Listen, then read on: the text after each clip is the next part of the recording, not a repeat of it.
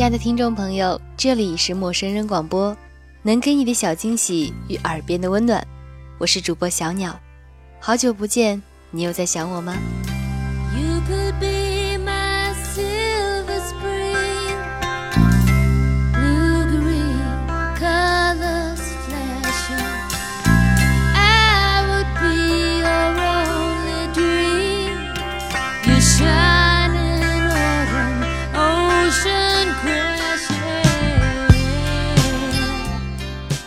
最近呢，发现了一本很有意思的书，在一个毫无困意的深夜，把它全部读完了，然后在梦醒时分，迫不及待的想和听众朋友们分享这一本书，名字叫做《我们为什么会分手》。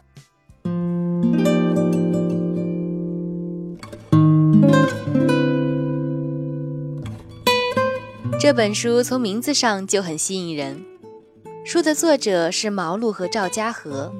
他们采访了二十二对分手的情侣，从男女双方的角度去叙述他们分手的真相，选取了其中最具代表性的十五对的故事。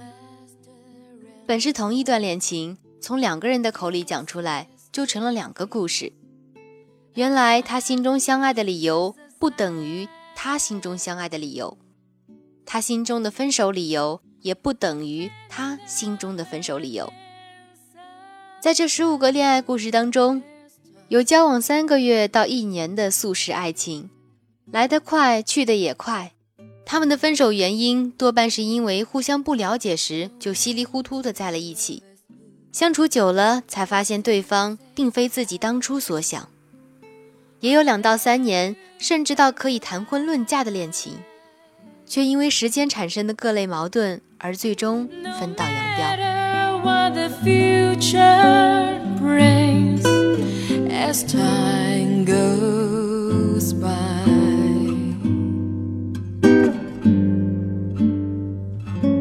而我作为一名女性读者，将书中分手的女生大致的分为以下几种类型。第一种，疑心嫉妒型，这应该是最常见的，也是男生最受不了的一种类型吧。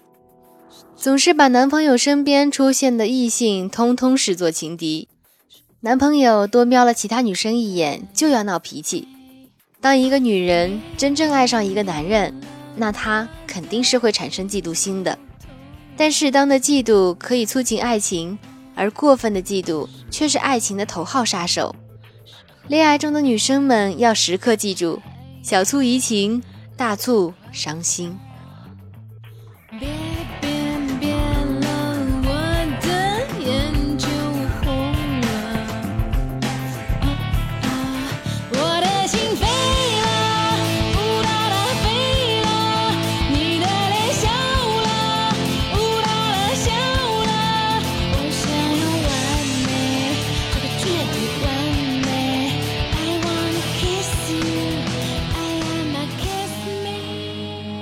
第二种，追爱型。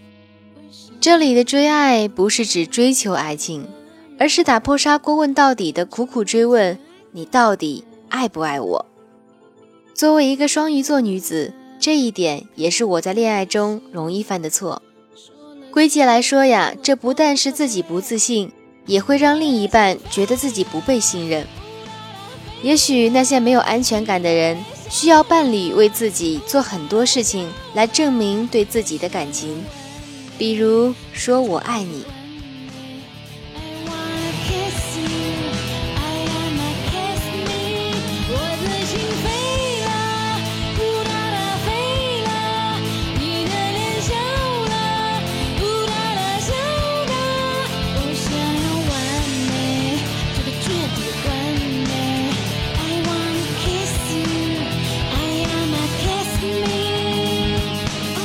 第三种，自我想象型，不得不承认，这还是双鱼座女子的致命伤。但可能每一个恋爱中的姑娘心里都住着小公主吧，在爱情的开始就把对方想象成一个一百分的人，当发现他只有九十分时，难免的会有心理落差。实际上，九十分已经很不错了，要是一开始就觉得他只有八十分。那也许就是另外一个故事了。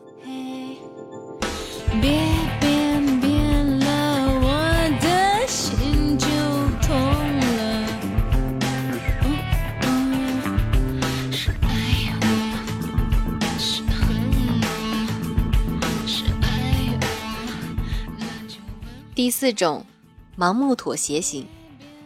很多姑娘因为单身时的独立自信，成功的吸引到了她的另一半，陷入爱情中却盲目的为他人着想，而改变了原来的个性而被抛弃。两个人在一起，总会有一方为另外一方妥协，但是最后两个人都应该是变成更好的人，这样的妥协才是有意义的。我们所有的改变，并不是想迁就或者讨好对方，而是我们想要进步，想要变成自己希望成为的那个样子。我们在一起，除了我爱他，他爱我，还有一个重要的原因是，跟他在一起，我更像我自己，我更爱我自己，而他也是如此。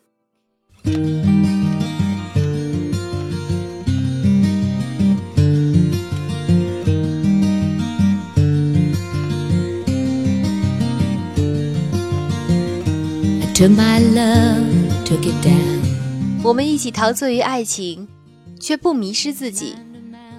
我们越来越了解对方，也越来越认清自己。同时，在恋爱中，并非一味的对对方好才是爱他的表现，只有用他需要的方式去爱他，才是真正的对他好，否则都是徒然。由此为大家分享书中的茄子小姐和萝卜先生的分手故事。两个人在一起，光有爱是不够的。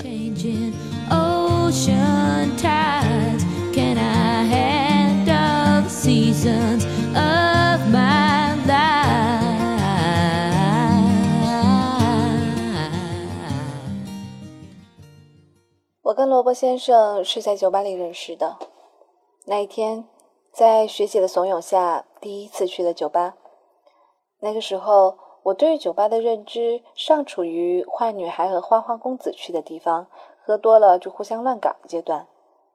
学姐笑话我说：“别老土了，泡吧就是一种文化而已，跟小资泡星巴克一样。再说了，我要带你去的是 gay 吧，帅哥爆多，又不会对你动手动脚。”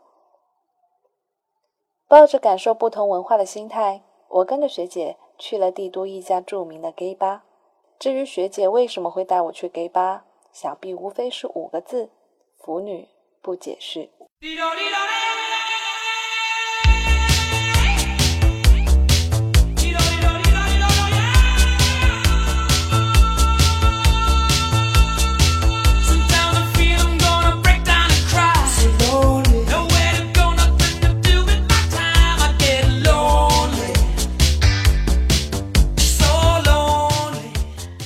进门就被门口的激情场面吓到了。我想我当时的样子可以用“小鸡遇到黄鼠狼”来形容，而学姐却一脸兴奋，拉着我就往里面窜。我还没有搞清状况，就被学姐递给我的一瓶啤酒给灌醉了。在脑袋极度眩晕的情况下，我还是做出了一个明智的决定，回宿舍。但学姐当然不想回去，于是我说。没事儿，我自己打车回去就行了。他喊了一句：“回了宿舍给我发条短信啊！”然后就神奇的消失了。我踉跄着往门口走，在感到自己马上要摔倒的时候，就真的摔倒了。这一摔，当让我稍微清醒了一点。有个路过的姑娘问我：“你没事吧？”我摆了摆手，说。没事，姑娘还是弯腰帮忙把我扶了起来。向陌生的姑娘道过谢后，看着姑娘往人群里挤的背影，不知道为什么，我忽然又不想走了。犹豫了几秒之后，我又走进了酒吧。这就是所谓的命中注定吧。我和萝卜先生认识的过程其实并不戏剧，也就是酒吧里普通的搭讪而已。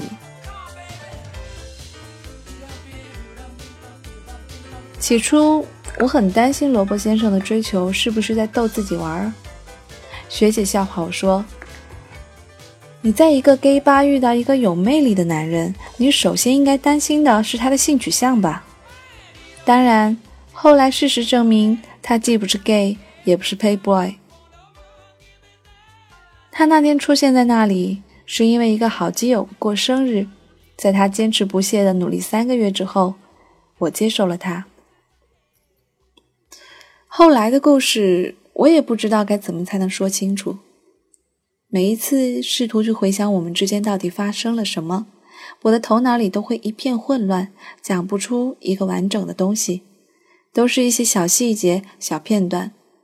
奇怪的很，越接近尾声的故事就越模糊，也只有最初的记忆是最清晰的。萝卜先生算不上帅哥，个子不高。但是却有一种说不出来的魅力，尤其是在他说话的时候，让人感觉很是舒服。他博览群书，阅历丰富，事业有成。他知道很多东西，想的东西也很多。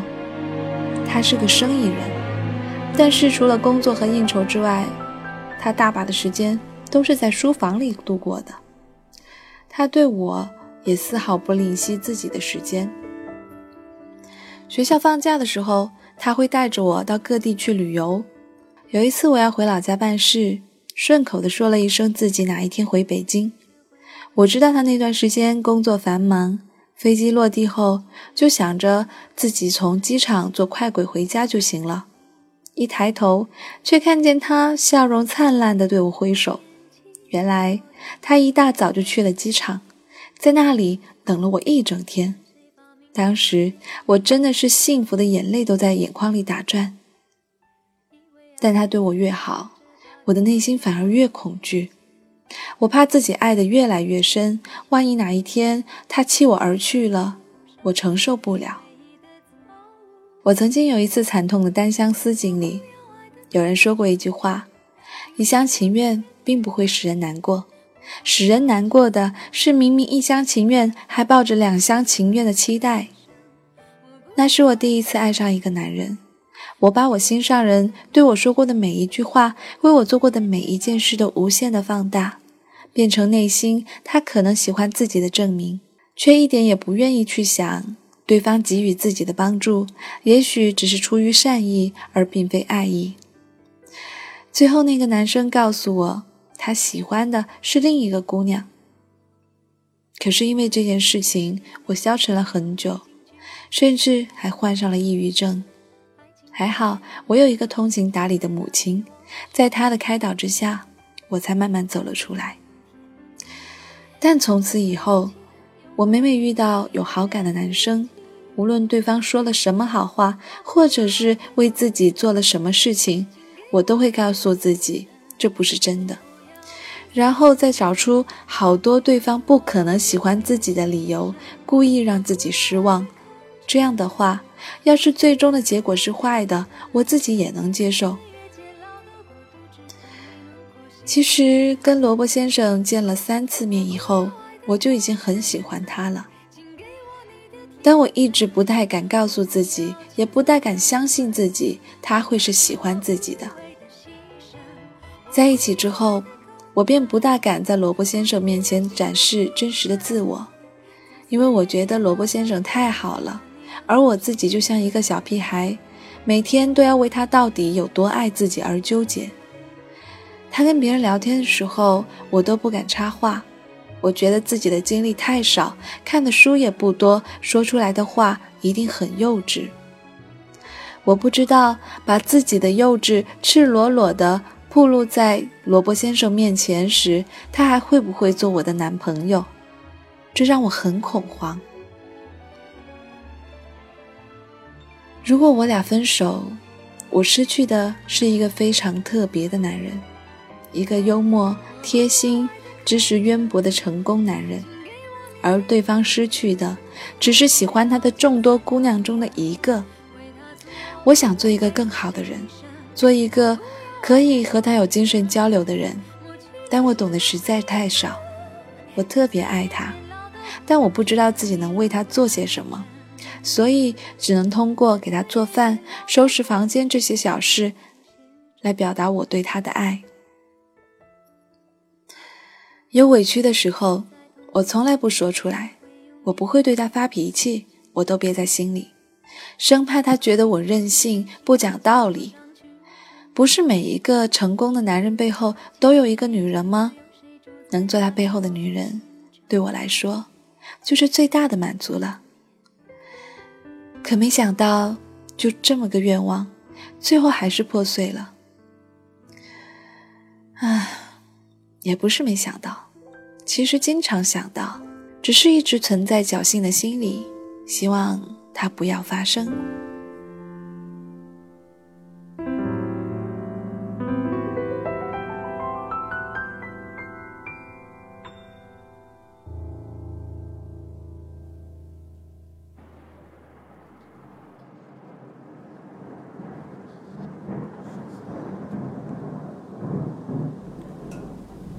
他说的我们恋爱的经过，基本上都是事实，只有一点出入。我追求他的时候，他没有立刻答应我。那时候，我以为是因为他觉得我不够好，才犹豫的。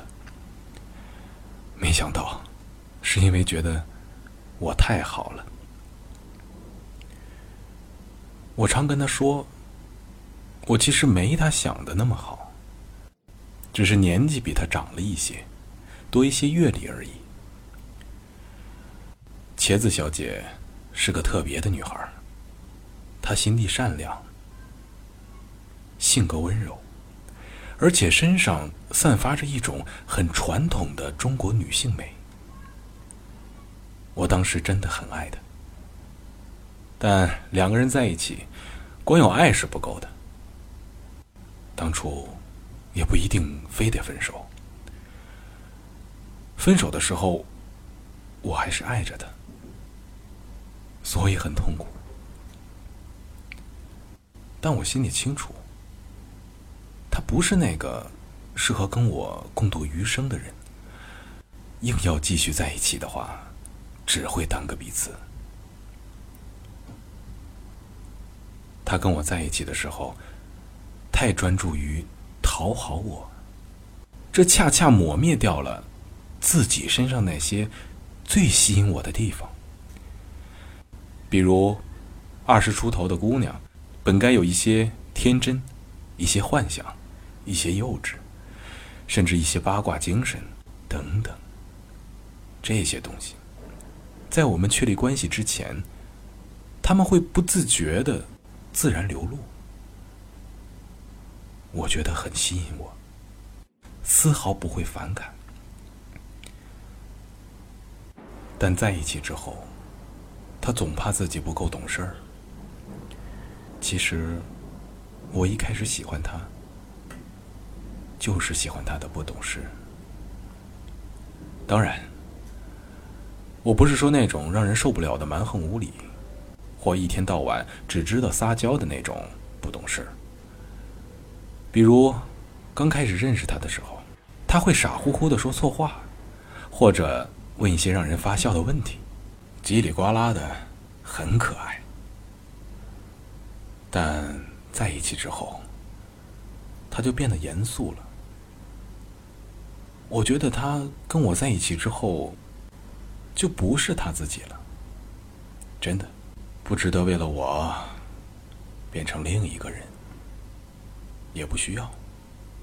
况且我喜欢的是真实的那个他，而不是更好的那个他。也许那些没有安全感的人，需要伴侣为自己做很多事儿来证明对自己的感情，但我很有安全感。我不需要他去刻意为我做点什么，比如他说的做饭、收拾房间这类的事儿。当然，他若是真的享受做饭的过程，而不是因为想让他更喜欢我而做饭，我是很乐意他来做的。我觉得吧，两个人相处，无论是朋友还是恋人，只要我跟你在一起的时候，能觉得开心，这就是对我最大的恩惠了。他把自己放在低于我的位置，让我很不舒服。感觉他在我面前的时候总是绷紧的，不能完全放松做自己，导致我也不能放松，无法开心起来。所以跟他相处，慢慢的我就觉得很累。到头来，我不仅替自己觉得累，也替他觉得累。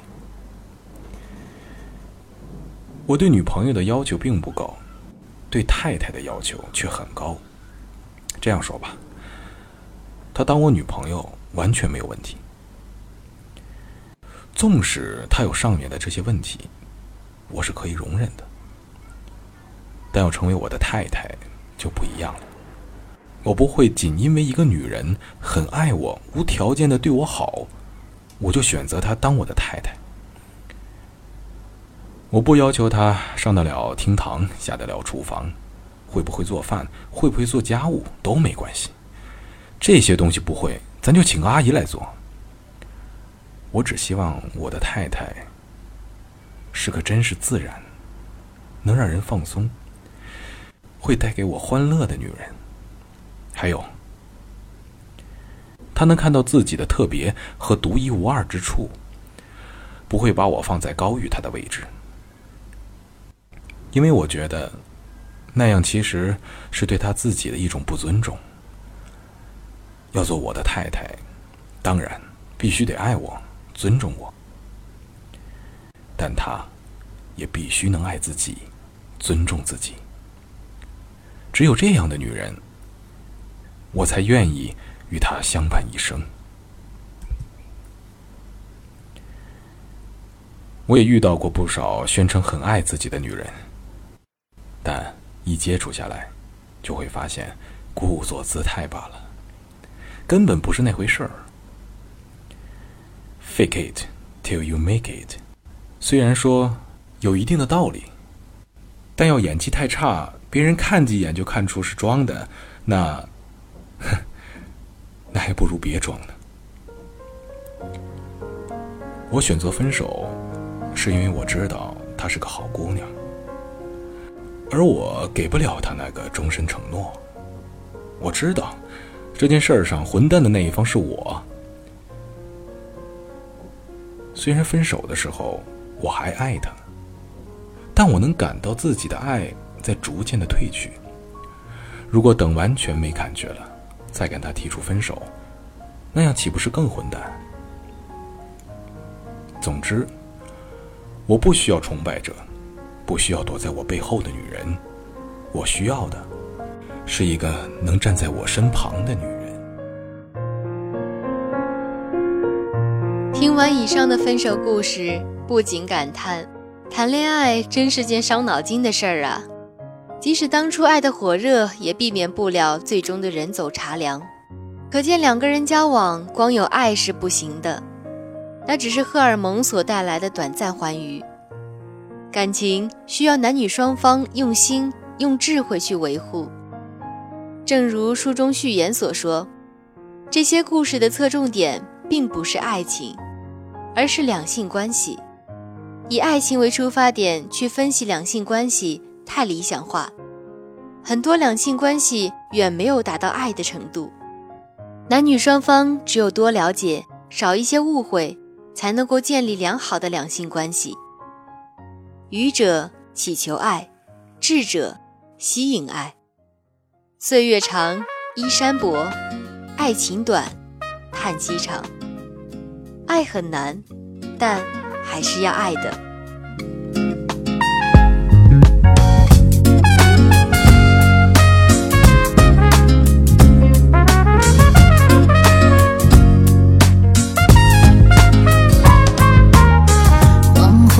天